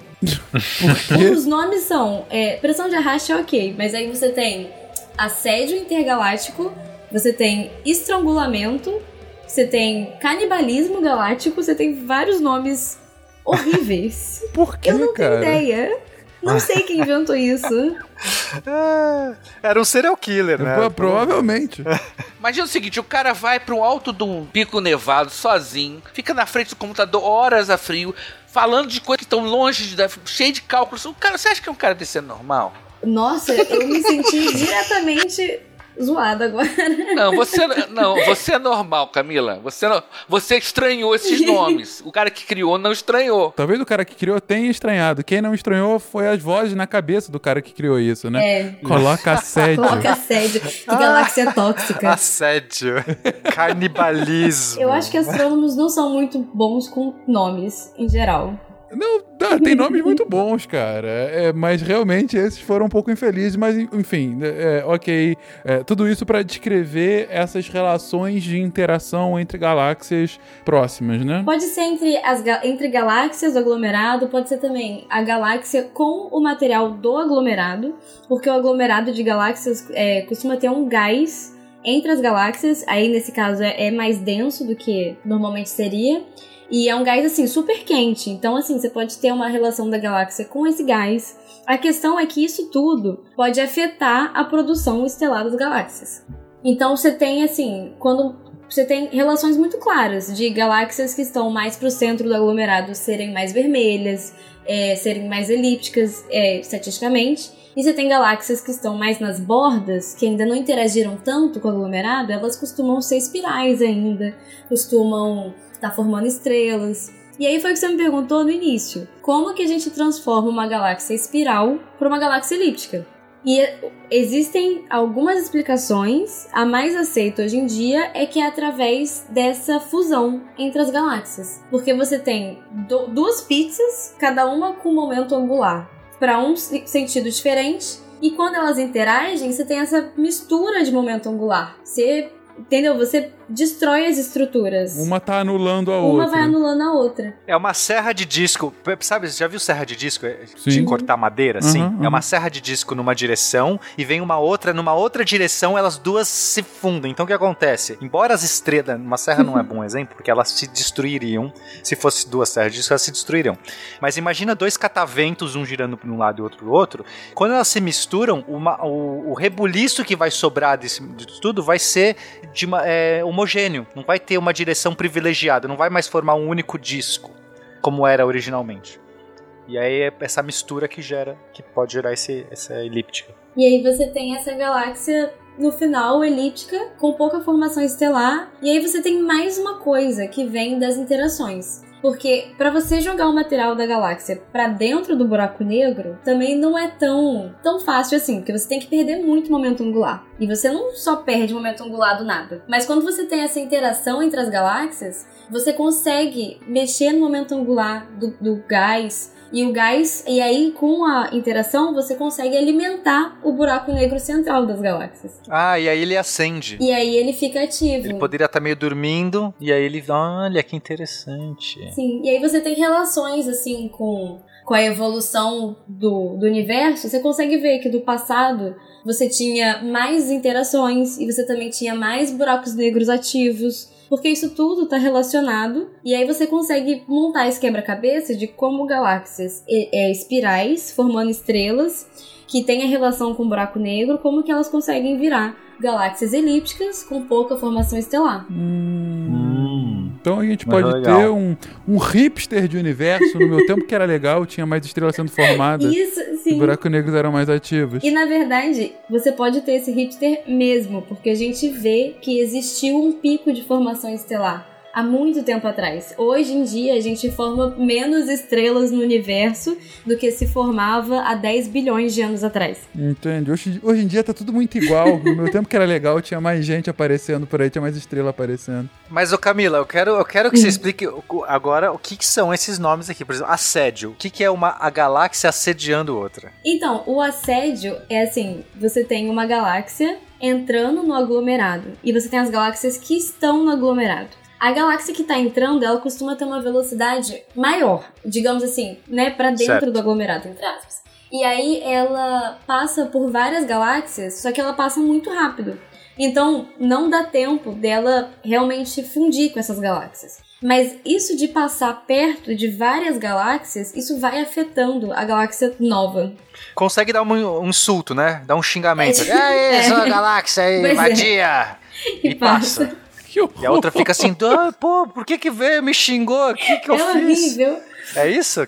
Obrigado pelo teatrinho, Pena. Eu gostei do... Passa batida, ofendendo todo mundo. Não, não, ela é ofendida por todo mundo. Ah, ela é ofendida. Ela passa no naquele paredão do xingamento, né? Vai passando e vai tomando pescotapa. Toma aqui, é. pau! Ah, pau. sabe que é rapidinho, acha que tá. ah, que ideia. Péssimo. Entendi. Ela que toma o xingo. Pois é, por isso que é assédio. Interessante. Agora, estrangulamento. Eu, quero, eu gostei do assédio. Agora, estrangulamento, como é que é essa parada? Olha a frase solta.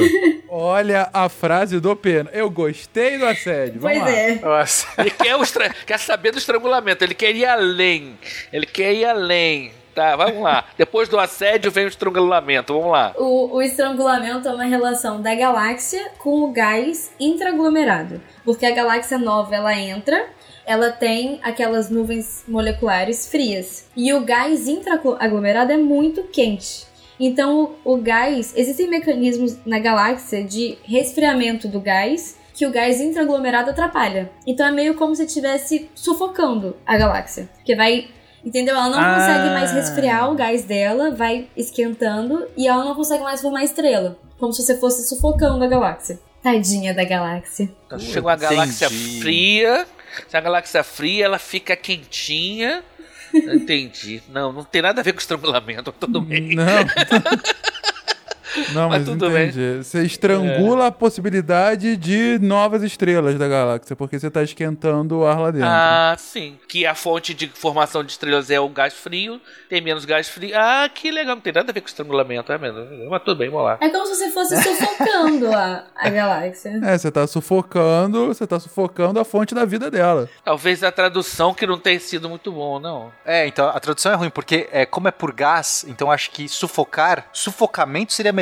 Porque aí Ah. um gás, um gás sufocou você. Ou estrangulamento ou morrer de fome. Os dois nomes é. Nossa, não, aí, aí, aí não tem não, nada a é, ver. porque. Não, morrer de fome no sentido que você tira o alimento que vai dar. Não, é, não, não é não. Não é que você tirou alimento, você esquentou demais. Vocês estão querendo dar racionalidade pra esses nomes bizarros. Parem com isso. Esses nomes são horríveis. O que acontece é que o, o gás intraaglomerado não esquenta o gás da galáxia. Ele impede os mecanismos de resfriamento. Entendeu? Ah, tudo bem, tudo bem, mas é, é um gás, ó. É um gás impedindo alguma coisa, tipo, sufocando. Isso eu entendo. Agora, tirar comida do negócio? Não sei. Não, olha só, olha só, esse, de- esse, de- esse debate responde uma pergunta muito importante desse cast, que é que tipo de louco põe esses nomes? Vocês.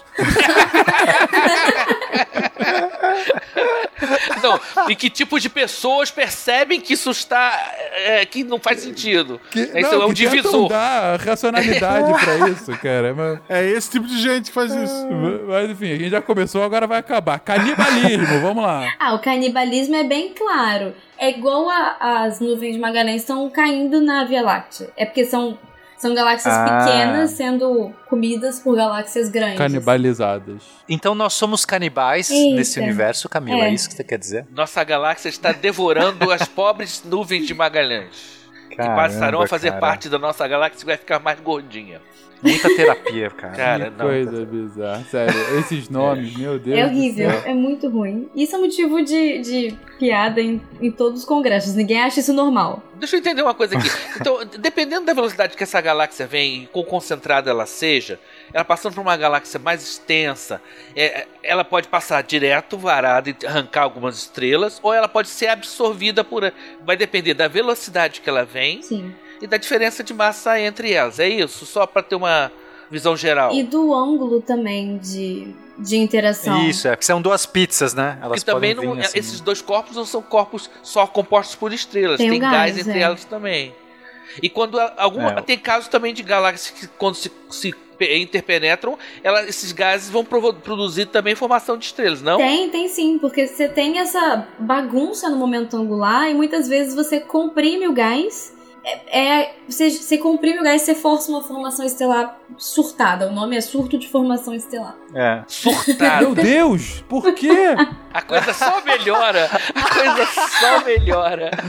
É porque Eu tenho que chamar a equipe de psicologia do SciCast pra analisar esses astrônomos. É porque não é uma formação estelar normal. Você forma muita estrela assim em um período muito curto. E a gente chama isso de surto de formação estelar. Cara, eu tô vendo aqui o nome que a Via Láctea Andrômeda vai ter aqui, por favor. É muito legal, cara. Tem que mencionar isso. Qual é o nome? Lactomeda. Lactômeda. Lactômeda. Lactômeda. Lacto... É, Via, Via Láctea com Andrômeda da Não, Lactômeda. realmente, esse pessoal tá de parabéns. Não. Não, Lactômeda, pra mim, é tipo a neta da Laracna lá de Senhor dos Anéis, sabe? Alguma coisa assim. Temam a Lactômeda, a grande aranha, sei lá. É, que Meu- vai canibalizar com assédio, estrangulando o seu Eu, surto. eu Pronto, acabou. desconfio que há um grupo que faz a pesquisa e um grupo que cria os nomes, sabe? Uns, cara, eu criei um processo aqui, eu preciso de um nome, deixa comigo. Aí vai lá, ele, o cara cria os assédios das lactômedas estrangulando, o canibalismo. Pior do que isso é só astrônomo criando sigla. Porque Ah, astrônomo adora uma sigla Ah, sim, engraçadinha, adoram. sabe? Eu já usei um código chamado Macho. Gandalf, macho, Gandalf. Batman tem também. Ah, isso aí é até brincadeira, os caras estão fazendo pra se divertir, né? Não, Realmente. acrônimo- Acrônimo é legal. Mas esse pessoal aí do, do, do estrangulamento, canibalismo, assédio, etc., eu recomendo o tratamento psiquiátrico. É. Acho que o Eu- meu psicológico já É não importante. resolve, Eu já não. recomendo Eu lobotomia mesmo. Mas enfim. pra gente fechar, gente, depois dessa, dessa pequena aula sobre o quão astrônomos podem ser perturbados, é, e aí? Qual é o. O próximo passo? Pra onde é que a gente vai? Como é que vai ser essa expansão dessas galáxias? O que, que vai acontecer? O que vai acontecer com o futuro das galáxias? Sim? Então, a gente tem um modelo de formação hierárquica que a gente espera que as galáxias vão, não só as galáxias, mas os halos de matéria escura também, eles vão se fundindo e vão criando objetos maiores. Então, assim, a tendência é nas regiões que você tem um acúmulo de matéria, que seriam essas regiões com grupos de galáxias e aglomerados, esses objetos vão se fundindo e formando objetos bem maiores. E os objetos que estão mais distantes respeitam a expansão do universo. Isso é uma coisa que as pessoas me perguntam muito, tipo, se o universo está expandindo, como que as galáxias conseguem fundir? Que é contra-intuitivo, certo? Então a, a ideia é que você tem algumas regiões que a gravidade entre as galáxias vence a expansão. Essas regiões, você vai ter os objetos se fundindo e formando é, galáxias maiores. E de resto, o universo vai continuar se expandindo. Então, assim, eu diria que o futuro são várias galáxias gigantes, muito distantes umas das outras. E aí, depois de um tempo, essas galáxias vão começar a esfriar, porque elas vão parar de se fundir, de se fazer esses mecanismos doidos que conseguem é, ativar de novo, por exemplo, o buraco negro e, e tal.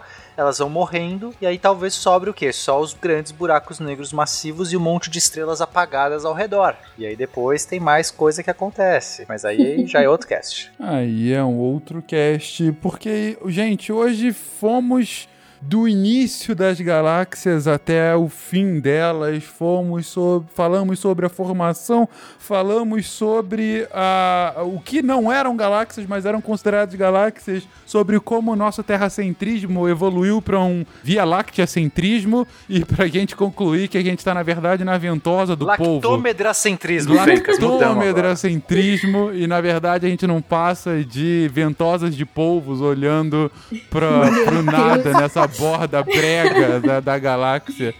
Mas, enfim, vimos muito sobre galáxia, sobre formação, sobre, sobre diferentes tipos de estrelas e tudo mais. Foi um cast bastante movimentado. Eu realmente não imaginei que a gente ia falar de tanta besteira num cast de galáxias. Mas, enfim, a grande conclusão é astrônomos precisam de tratamento psiquiátrico. Talvez. Provavelmente. Talvez. Enfim. Falando com propriedade.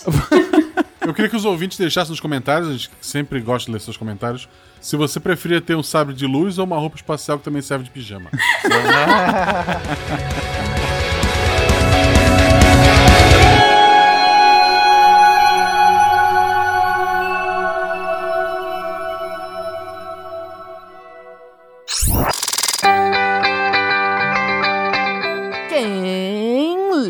textos da semana põe o dedo aqui que já vai fechar.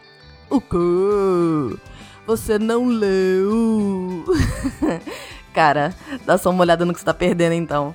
Segunda-feira teve texto do Antônio Lucas, nosso redator que mais produziu esse ano. Te amo, Lucas. Com o texto Redes Sociais e Sociedade, para que serve a empatia mesmo? Ele fecha a trilogia sobre mídias sociais que ficou joia. Terça-feira teve texto de mais um redator novo, o André Trapani. Eu sou suspeita porque amo o tema.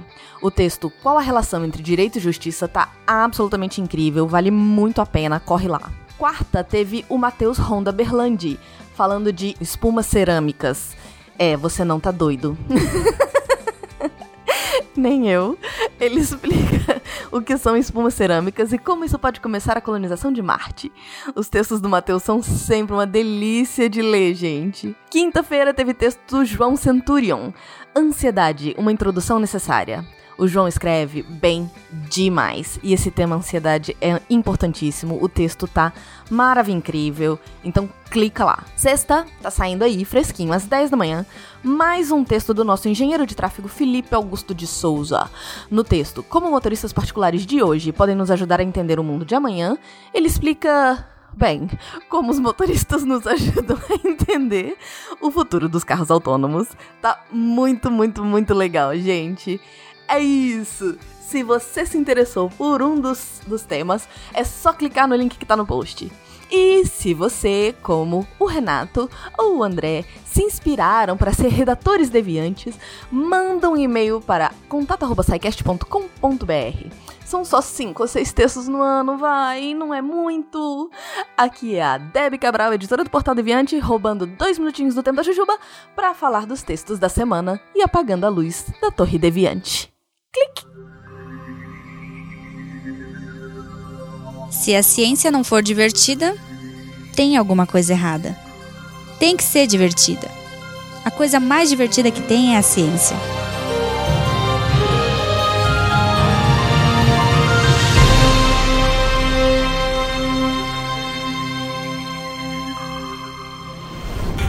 Este programa foi editado por Tapcast. Edições e Produções de Podcast.